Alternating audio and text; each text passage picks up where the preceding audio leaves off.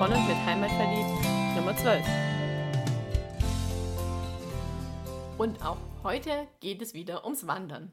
Doch nicht um Wandern im allgemeinen Sinne, sondern ums Pilgern. Und falls du in die Podcast-Episode auf dem Reiselust-Podcast von Medi Host reingehört hast, wo sie uns interviewt hat über unsere Jakobsweg-Erfahrung oder in unserem Podcast die Episode HVP 023 angehört hast, wo wir über unsere Erfahrung zum Thema Packliste für die Jakobsweg-Tour sprechen, oder in die Podcast-Episode HVP 04 reingehört hast, wo es um Jakobswege in Baden-Württemberg geht, dann wirst du schon wissen, wir sind totale Pilgerfans und wir lieben einfach den Jakobsweg. Wir lieben das Brand Camino, wir lieben es, der Muschel zu folgen. Und so viele Leute haben inzwischen das Buch von Habe Kerkeling gelesen, Ich bin da mal weg, oder von Paulo Coelho auf dem Jakobsweg und sind total infiziert und würden gern mal ein Stück pilgern.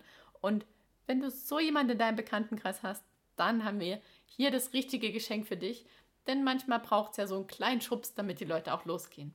Und zum einen kannst du dir natürlich Pilgerführer kaufen und die verschenken. Also es gibt auf Amazon eine ganze Menge verschiedene Pilgerführer es macht auch Sinn, die sich anzugucken, aber wir sagen immer, man braucht sie nicht mitnehmen, weil erstens hat sie sowieso irgendjemand dabei von den anderen Pilgern, die man unterwegs trifft und außerdem sind die Wege auch meistens super gut ausgeschildert und online findet man auch eine ganze Menge Informationen, sodass man dieses Buch Gewicht halt nicht mittragen muss.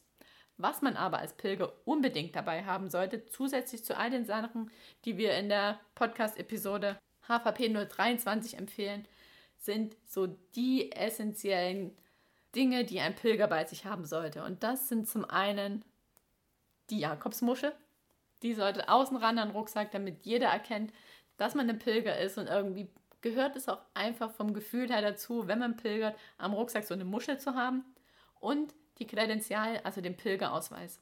In dem Pilgerausweis kann man Stempel sammeln, sollte man auch, wenn man plant, in Santiago anzukommen und dann eine Urkunde zu bekommen, weil da muss man diese Stempelhefter nämlich vorlegen.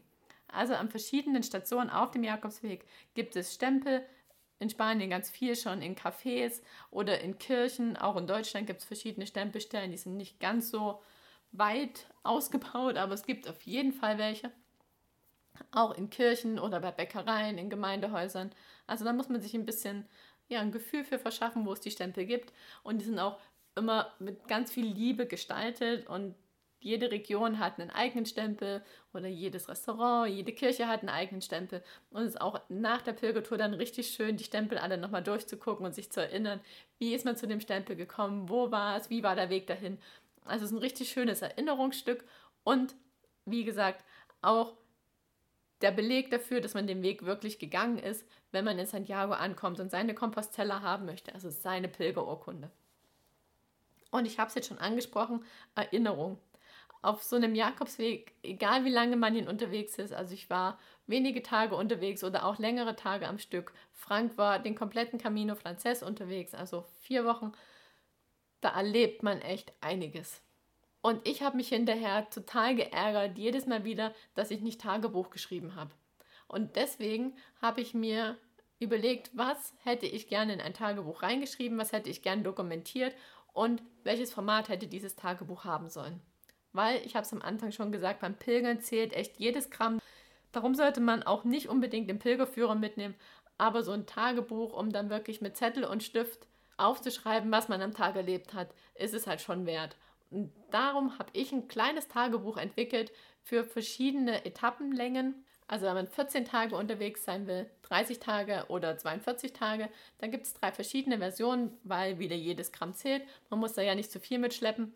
Und in dem Buch kann man sich dann Notizen machen, so ein paar Eckdaten zur Etappe selber, Datum, wann ist man losgelaufen, wann war man da, wie weit ist es, welche Zwischenziele gab es, wie war das Wetter, Daten zur Unterkunft und, das hätte ich auch nie gedacht, was für mich auf dem Jakobsweg sehr wichtig wurde, ist, was habe ich gegessen, wo habe ich es gegessen und was hatte ich dafür Kosten. Weil für mich war das schon auch eine Art zu gucken, mit wie viel Geld am Tag komme ich aus klar, wenn jemand unterwegs ist, der sagt, Geld spielt keine Rolle, ich mache mir eine richtig schöne Zeit, ich schlemme hier, schlemme da, dann ist es vielleicht weniger relevant, das aufzuschreiben. Aber für mich war es schon ein wichtiger Punkt und darum habe ich das mit aufgenommen. Und für jeden Tag gibt es eine Doppelseite. Das war jetzt eine Seite der Doppelseiten und die zweite Seite. Da geht es dann darum, wem bin ich begegnet, was habe ich für Gespräche geführt und welche Gedanken gingen mir durch den Kopf. Und da kann man sich auch nochmal Notizen zur Strecke machen oder zu Besonderheiten. Also ja, auf kleinem Raum einfach ein paar Gedanken festhalten. Wenn man das ausfüllen will, das dauert auch gar nicht lange. Wenn man nicht viel Zeit investieren will, wenn man mehr investieren will, kann man es natürlich auch. Aber das ist so für all die Pilger, die sich einfach gerne im Nachhinein nochmal dran erinnern wollen, wie war das denn an dem Tag, als ich von A nach B gelaufen bin. Und wenn du Lust hast, so diesen kleinen Ansporn zu verschenken, also dieses Pilgertagebuch dir zu besorgen, dann geh einfach mal auf unsere Website www.heimat-verliebt.de slash Pilgertagebuch und dort findest du dann alle Daten zu dem Buch und das schicke ich dir natürlich auch gern noch vor Weihnachten, sodass du es verschenken kannst. Und wenn du sagst, du möchtest da noch eine Muschel dazu und einen Pilgerausweis, ein paar davon habe ich noch da, da kann ich dir ein Komplettpaket schnüren. Oder wenn die dann weg sind, dann gibt es den Shop www.pilginoshop.com und dort kannst du auch alles an Equipment kaufen, was man auf dem Jakobsweg braucht. Und natürlich auf Amazon, wie immer, gern über unsere Website unter Ausrüstung, damit wir auch eine kleine Provision bekommen. Und dort gibt es auch ein paar Bücher und eine Buchempfehlung ist Jakobswege Württemberg, denn da sind die Jakobswege hier bei uns in der Ecke drin beschrieben. Denn man muss nicht immer gleich nach Spanien fliegen oder nach Portugal, um dort zu pilgern. Man kann auch zu Hause pilgern. Wenn du die Augen dafür öffnest, wirst du sehen, es gibt ganz, ganz viele ausgeschilderte Jakobswege in Deutschland. Und das ist ein ganz besonderes Erlebnis, mal zu Hause zu pilgern, mal da, da lernt man seine Heimat einfach durch ganz andere und neue Augen kennen. Und vielleicht hast du Lust, diesen Impuls zu verschenken, dann besorg das Pilgertagebuch, eine Muschel, einen Pilgerpass und vielleicht noch das ein oder andere Ausrüstungsstück, vielleicht auch beim Decathlon. Das haben wir dir ja schon als Geschenkidee Nummer 4 vorgestellt. Hör da gerne nochmal rein. Und dann sage ich Buen Camino für dich und für den, den du damit beschenkst.